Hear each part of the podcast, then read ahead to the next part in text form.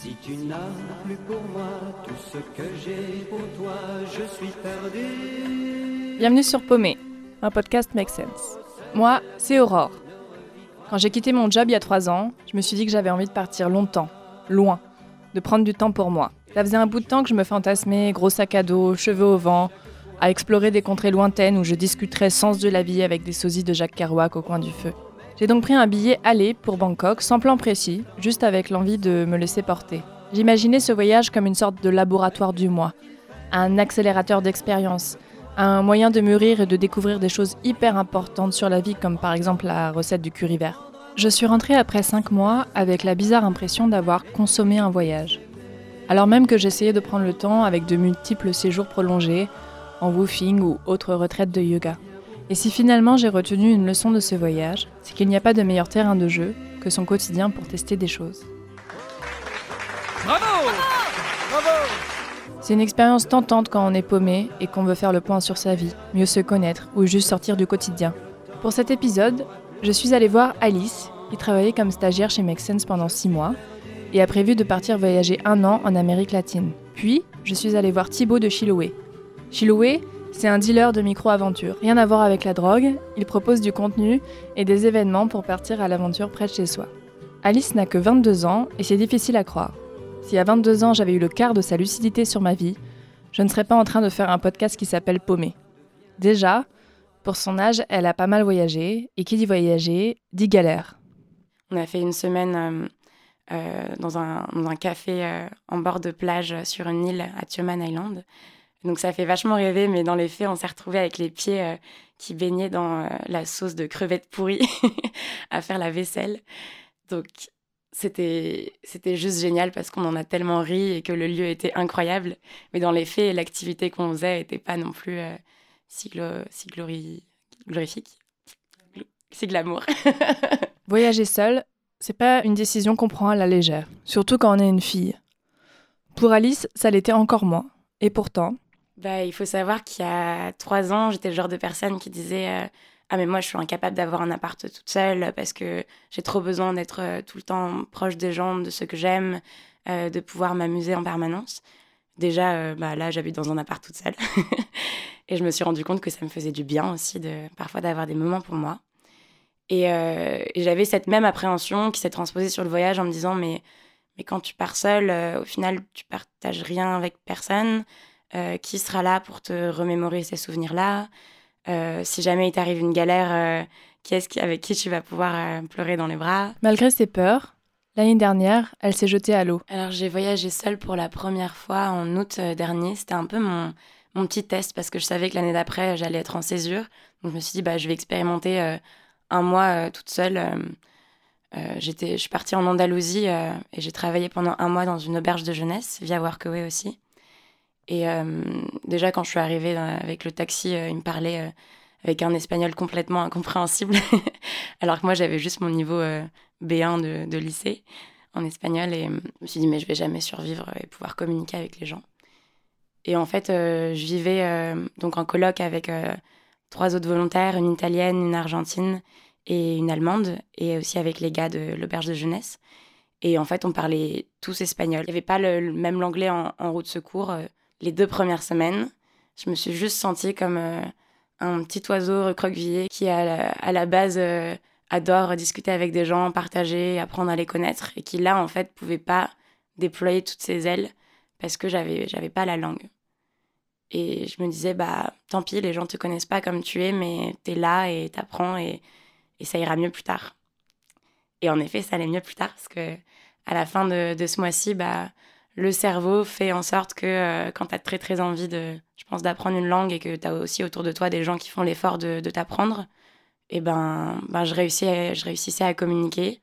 Et c'était génial en fait. J'avais l'impression d'être une nouvelle personne parce que j'arrivais à être de nouveau moi-même avec, euh, avec les autres. Ouais, c'était, c'était vraiment une belle expérience qui m'a montré qu'en fait euh, j'adorais ça et que j'avais pas de peur à avoir sur l'année suivante tu te rends compte qu'avec toi-même, tu peux tisser une relation bien plus bienveillante et, bien plus forte que celle que tu avais avant. Genre, euh, si tu as une galère, euh, tu perds tes bagages, euh, bah, tu te marres avec toi-même et tu te dis, bah, je m'en fous, vais porter la même culotte pendant deux jours et, et voilà quoi, merde. Et c'est cool de tisser cette relation avec soi-même.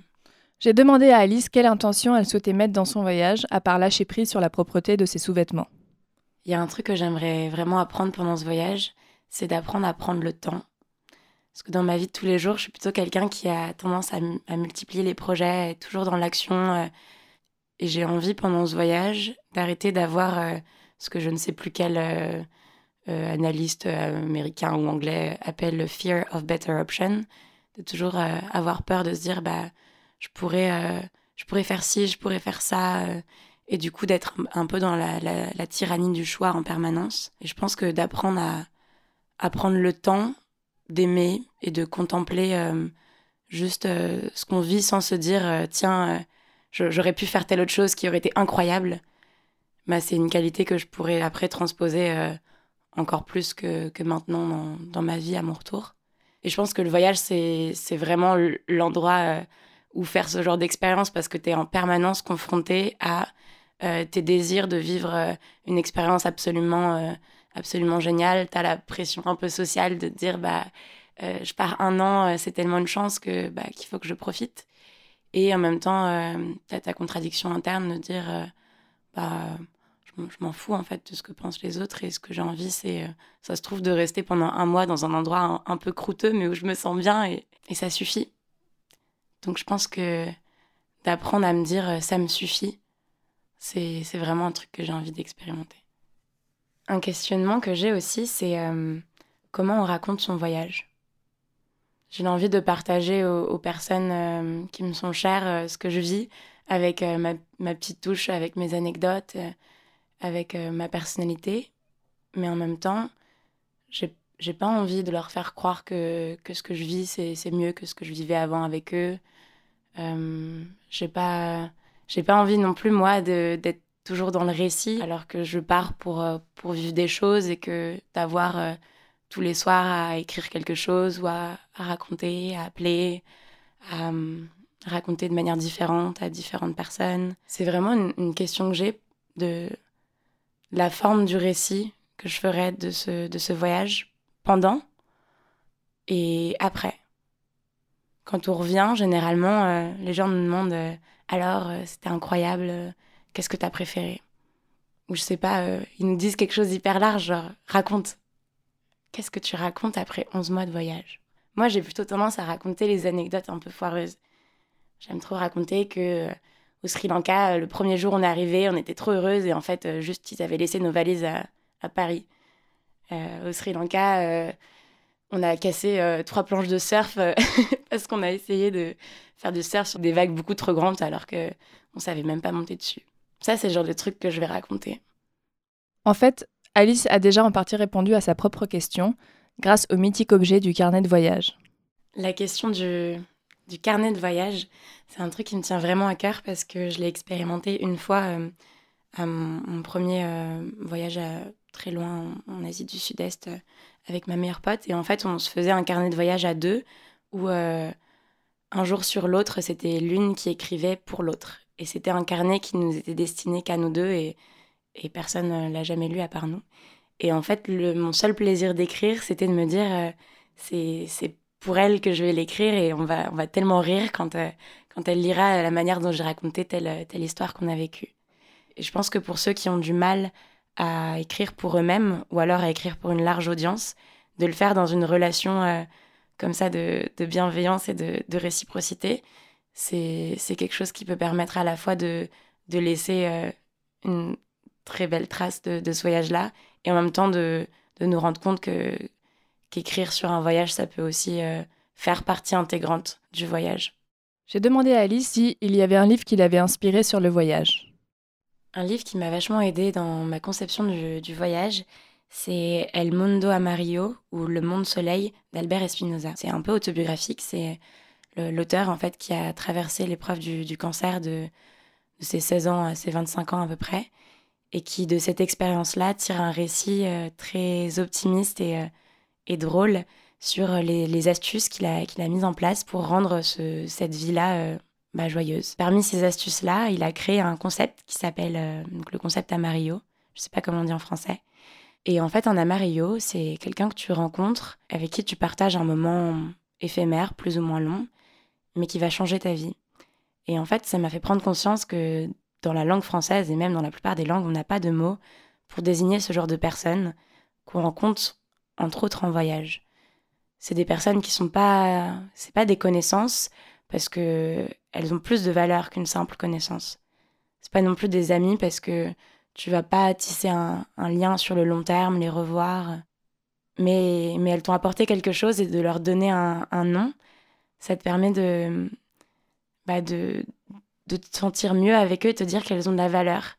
Et, et je pense notamment à, je sais pas, des remarques peut-être que j'ai déjà dû entendre de, ma famille ou des personnes pour qui partir aussi loin, euh, c'est un peu bizarre. Et, et, qui avaient pu me dire, mais euh, tu rencontres plein de gens, mais, mais tu tisses rien avec eux, c'est pas des vraies relations, tu les reverras jamais. Et maintenant, euh, je peux dire, bah, ouais, mais c'était des amarios. Vu qu'Alice avait l'air d'avoir pas mal déjà réfléchi au voyage, je lui ai demandé quel conseil elle donnerait à quelqu'un qui partirait comme elle. À partir de cette expérience, je vous, je vous conseillerais vraiment de, de vous lancer dans des projets de volontariat que vous pouvez trouver soit sur Workaway, LPix ou Woofing. Euh, euh, LPix et Woofing, ça va être plus des projets qui vont être liés à l'agriculture. Et euh, sur Workaway, vous pouvez trouver une diversité incroyable de projets euh, en fonction de vos envies et également des, bah, des contextes locaux. Donc il y a évidemment, comme je le citais, des auberges de jeunesse, mais aussi des, des petites assos qui font des, des, cours de langue à des enfants. Vous pouvez trouver des projets de permaculture, partir en Amazonie, je sais pas, couper des arbres. Ah non, surtout pas couper des arbres. Qu'est-ce que je dis?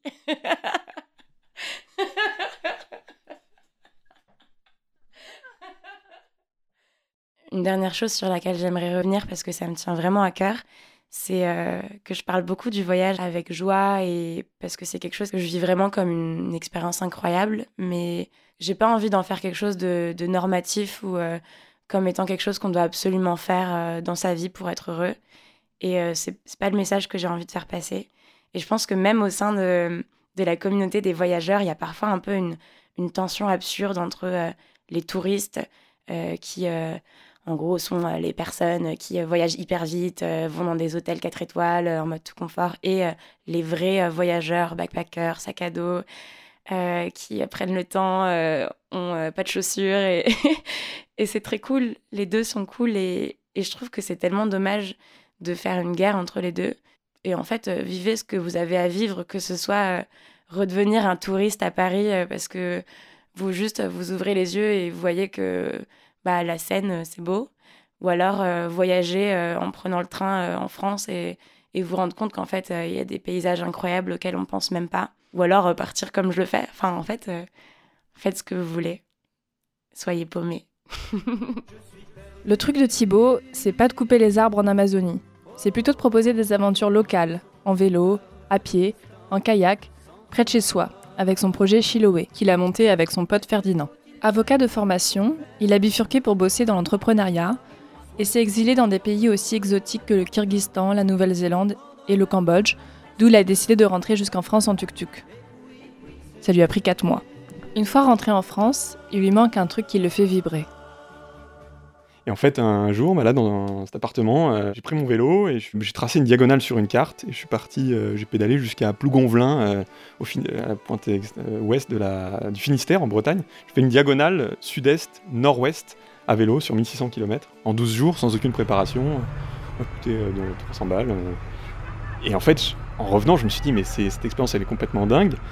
Et je l'ai tout de suite comparé au truc du, à l'expérience à Tuk Tuk, où là, ça, nous avait coûté 30 000 euros qu'on avait dû aller chercher auprès de partenaires, ça m'avait pris 8 mois de préparation, 4 mois de voyage, euh, un truc énorme, versus un truc tout petit, à proximité, qui m'a nourri de la même manière, qui m'a donné l'impression de me dépasser, euh, qui m'a fait rencontrer des, gens incroyables sur la route, euh, qui m'a fait traverser des paysages de dingue, en Ardèche, dans le Massif Central, en Bretagne, le long du Cher, de la Loire, tout ce que tu veux. Et donc en fait, je me suis dit, l'aventure, il euh, n'y a pas besoin d'attendre d'aller au bout du monde. L'aventure, on a un terrain de jeu assez dingue à, disposition. Euh, la France, euh, il y a des trains, il y a des bus, il y a des vélos. En fait, on peut se retrouver très facilement dans, des endroits hyper sauvages où on vit des expériences qui sortent complètement de l'ordinaire. J'ai toujours eu besoin de partir. Et je me sentais jamais autant vivant à ma place que quand je foutais le cul dans un avion et que je partais travailler en Nouvelle-Zélande, en Inde, au Cambodge, ce que tu veux. À chaque fois, c'était les meilleurs moments de ma vie. Quoi. Et, je me, pendant longtemps, je me suis je culpabilisais de ça. Je me suis dit, mais en fait, euh, pourquoi est-ce que tu t'épanouis dans cette fuite En fait, euh, t'appartiens à un endroit, euh, t'as des racines, t'as des amis, t'as de la famille. Pourquoi est-ce que ça t'éclate autant de, de partir? Qu'est-ce que tu fuis? Et, et, en fait, avec le recul, j'ai réussi à me à être moins dur en fait, ne pas dire que c'était une fuite, utiliser des mots différents. Et en fait, je me suis rendu compte que quand je partais, moi, c'était plutôt pour affirmer mon identité, construire des projets qui me ressemblaient vraiment. Premier truc que j'ai fait, c'est que je suis parti euh, à Rome, j'ai acheté une Vespa et je suis revenu à Paris avec euh, cette Vespa-là. Je l'ai fait pour euh, parce que personne n'avait fait avant, que je connaissais en fait, et c'était une manière de dire. Ben moi je suis Thibaut et je fais ce genre de projet. Et ça peut paraître hyper égotique et tout machin, mais pour moi c'était juste une manière de ne pas être comme tout le monde. Et c'est pour ça que mes amis, ma copine et tout rigolent vachement parce que je déteste faire quand je voyage, il y a des endroits où, les gens, où tout le monde va, en fait. J'ai besoin de faire d'aller dans des endroits où personne ne va, faire des trucs qui, qui soient d'une certaine forme unique, en fait. J'ai demandé à Thibaut un truc que le voyage lui avait appris sur lui. Je pensais que j'étais de nature hyper euh, empathique, hyper euh, sensible. Je suis euh, très sensible, mais j'ai pas autant d'empathie que je le pensais en fait. Travaillant au Cambodge, l'un de mes jobs c'était de visiter des familles euh, qui sont aidées par l'ONG par lequel, pour lequel je travaillais. Et en fait, je me suis rendu compte que j'avais une capacité à me blinder en fait d'une certaine manière pour pas être une éponge à, à sentiments et tout et me laisser déstabiliser par des situations qui étaient un petit peu qui étaient compliquées chez les familles que je, que je visitais. Et en fait, ben, j'ai découvert cette capacité à alors à, mettre une certaine distance en fait quand il s'agit de quand, quand c'est pro, en fait de mettre une distance entre euh, bah, les émotions que j'aurais pu ressentir dans un autre euh, dans un cadre dans un cadre personnel.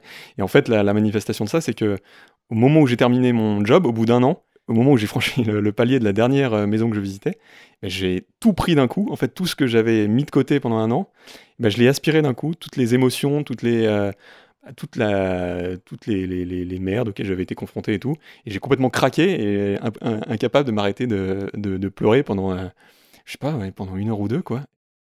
J'ai demandé à Thibaut ce que voyager lui avait apporté. Un truc qui peut potentiellement être à prendre avec des pincettes, c'est que ça donne soif d'intensité dans les expériences qu'on vit. Quand on est en voyage, quand on travaille à l'étranger, il y a tous les jours en fait on est euh, aspergé de nouveautés, euh, de nouvelles expériences, de nouvelles rencontres, de nouvelles manières, de nouvelles euh, manières de bouffer, de nouvelles, euh, de nouveaux paysages, de nouveaux mots. Et, en fait, ça crée une certaine addiction à, la nouveauté, à l'intensité, d'avoir une vie hyper, hyper intense en fait. Et en fait, en revenant ici, ma vie m'a paru un peu, un peu terne, un peu monotone, un peu, un peu ennuyeuse. Et donc ça peut être difficile mais tout l'enjeu, c'est de transformer ça en force pour la suite. C'est comment est-ce que je réinjecte cette soif d'intensité? Par mon travail, par mes hobbies. Euh. moi, je sais pas si j'ai choisi, mais en tout cas, aujourd'hui, ça se fait par mon, travail, par l'entrepreneuriat, en fait, en essayant de créer quelque chose à partir de zéro et ben c'est un peu renouer avec ce roller coaster euh, permanent euh, de ben, il n'y a pas une journée où tu n'as pas de la nouveauté, t'as pas une journée où tu n'as pas une surprise positive, négative à laquelle tu dois t'adapter. Et c'est un peu addictif, mais euh, moi j'y ai goûté et, aujourd'hui ben, ça me nourrit, ça me nourrit vachement. La deuxième chose que le voyage lui a apporté, c'est un truc auquel je n'avais pas vraiment pensé en ces mots et qui a beaucoup résonné en moi. C'est qu'à force de voyager, on a moins peur d'être débutant dans sa vie. Euh, bah, on est sans arrêt débutant. On est débutant dans la langue, on est débutant dans la manière de, s'adresser aux gens, on est débutant dans, le, euh, dans la manière de commander de la bouffe, de faire, de faire tes courses, tout ce que tu veux. Moi, ça m'a donné envie d'apprendre de nouvelles choses, de tester de nouveaux métiers, sans avoir l'appréhension en fait, de recommencer à zéro. Et en fait, ça c'est hyper, euh, c'est hyper riche parce que si j'avais pas eu ça, peut-être que je me serais dit, bah écoute, je vais redevenir avocat. Euh, j'ai mis 7 euh, ans à acquérir des compétences pour faire ce métier-là. pas question que je recommence à, je recommence à zéro. Ça m'a permis de commencer un nouveau boulot dans l'accompagnement d'entrepreneurs sociaux auxquels j'y connaissais que dalle. Et en fait, je me suis pas, je me suis pas posé la question de me dire, est-ce que, est-ce que j'ai le droit ou est-ce que j'ai la légitimité pour le faire? Je pense que le, fait de vivre à l'étranger pendant longtemps, le fait d'être débutant en permanence, ça m'a euh, donner cet état d'esprit-là où euh, tu t'autorises et surtout, bah, t'as pas peur d'être ridicule en fait, euh, de recommencer quelque chose à zéro. J'ai fait écouter à Thibaut le témoignage d'Alice et lui ai demandé ce qu'il en pensait. En écoutant Alice, je me suis dit, waouh, la même capacité de recul sur son voyage. Euh, j'ai l'impression qu'elle s'est déjà posé pas mal de questions et qu'elle a adapté euh, la préparation de son voyage à ses propres besoins, à, ce qu'elle allait chercher dans ce, dans ce voyage-là. Donc bah, assez, assez impressionné, parce que finalement, moi je l'ai découvert souvent a posteriori, après le voyage. Quand on veut faire des trucs auxquels on aspire profondément et qui nous ressemblent vraiment, que ce soit un voyage ou un projet ou créer, ou créer une boîte et tout ça. Ben, en fait, tu as les gens autour de toi qui, qui t'encouragent, qui t'admirent, qui donnent des conseils sur lesquels il faut vachement s'appuyer et faut, dont il faut s'entourer un maximum. Et puis il y a les personnes qui, euh, bah, malheureusement, vont projeter leurs euh, peurs, leurs appréhensions et donc vont poser des questions euh, bah, que tu ne serais pas forcément posées. Qu'est-ce qui se passe si tu te fais emmerder dans la rue à l'autre bout du monde et que tu n'as plus de téléphone, je sais pas. Ils n'ont pas forcément peur pour vous, mais ils, ont, ils projettent leur, les peurs qu'ils auraient eux s'ils se retrouvaient dans, dans, cette situation. Donc les conseils, les appréhensions, il faut les, euh, il faut les intégrer, il faut les accepter, mais il faut pas les prendre au pied de la lettre. Ce que je dirais à Alice sur euh, les manières de raconter son voyage, moi il y, y, a un truc dans l'aventure, le, voyage qui me qui m'énerve un petit peu, c'est quand on se prend trop au sérieux en fait. Euh, c'est des expériences fortes. il y a de l'émotion et tout, mais sur la manière de le partager, moi j'ai fait une réaction épidermique quand les gens font des tartines en fait sur ce qu'ils ont vécu, tout machin. Et en fait, pour moi, la meilleure manière de partager, c'est de le faire avec sérieux, euh, raconter concrètement ce qui est arrivé, mais sans se prendre au sérieux, quoi. Mettre un peu d'autodérision dans la manière de raconter son, expérience, parce que, et encore une fois, ça engage que moi, quand je vois des récits de voyage où c'est euh, c'est trop sérieux, c'est trop dans le, je sais pas, les, les, grandes phrases, les grands sentiments, je, je fais un blocage et, ça me relie pas du tout à la, personne. Alors, on est submergé de contenus, notamment liés au, voyage, qui ont tous un petit peu le, même ton. Donc, si je devais donner un, conseil à, Alice, c'est trouver sa sa manière de raconter, euh, sa manière différenciante de raconter.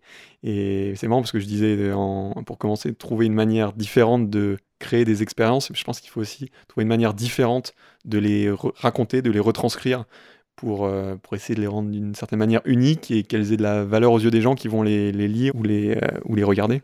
Pour aller plus loin, Thibault recommande un podcast et un livre. Euh, j'ai écouté hum, l'interview d'Antoine de Maximi sur Nouvelle École récemment que j'ai trouvé vachement bien parce qu'en fait bah, il est c'est vraiment l'incarnation de quelqu'un qui, a su rester libre dans la manière de concevoir et de vivre ses projets au prix de beaucoup de travail pour le coup. Euh, euh, et il, le, livre de manière hyper intimiste et ça m'a vachement touché.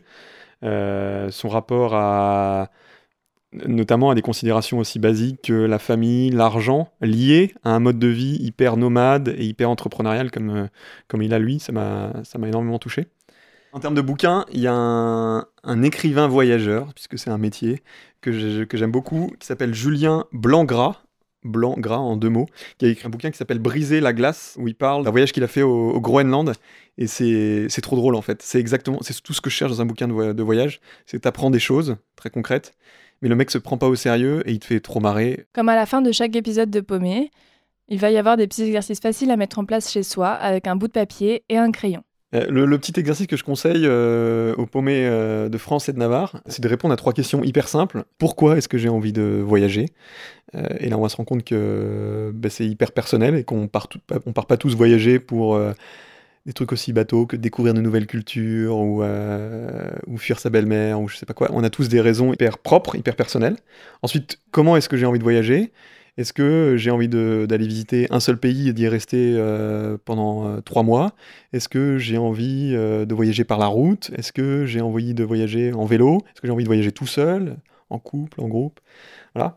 Et, le quoi? Qu'est-ce que j'ai envie de faire pendant ce voyage? Est-ce que j'ai envie de visiter des, des temples Est-ce que j'ai envie de faire du vélo? Est-ce que j'ai envie d'apprendre une nouvelle langue? Est-ce que j'ai envie de surfer? Est-ce que j'ai envie de travailler?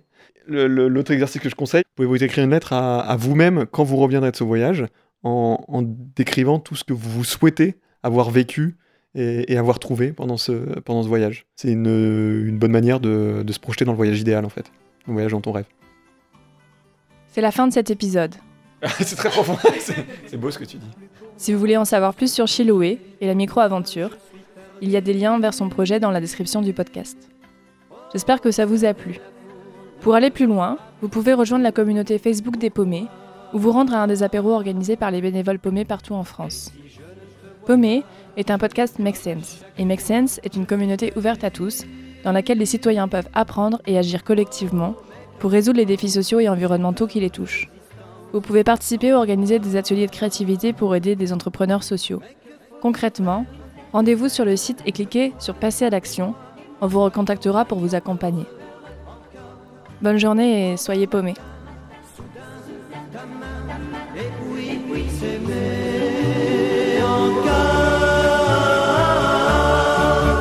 Oh, si tu vois bien pourquoi je ne songe qu'à cela, je suis perdu.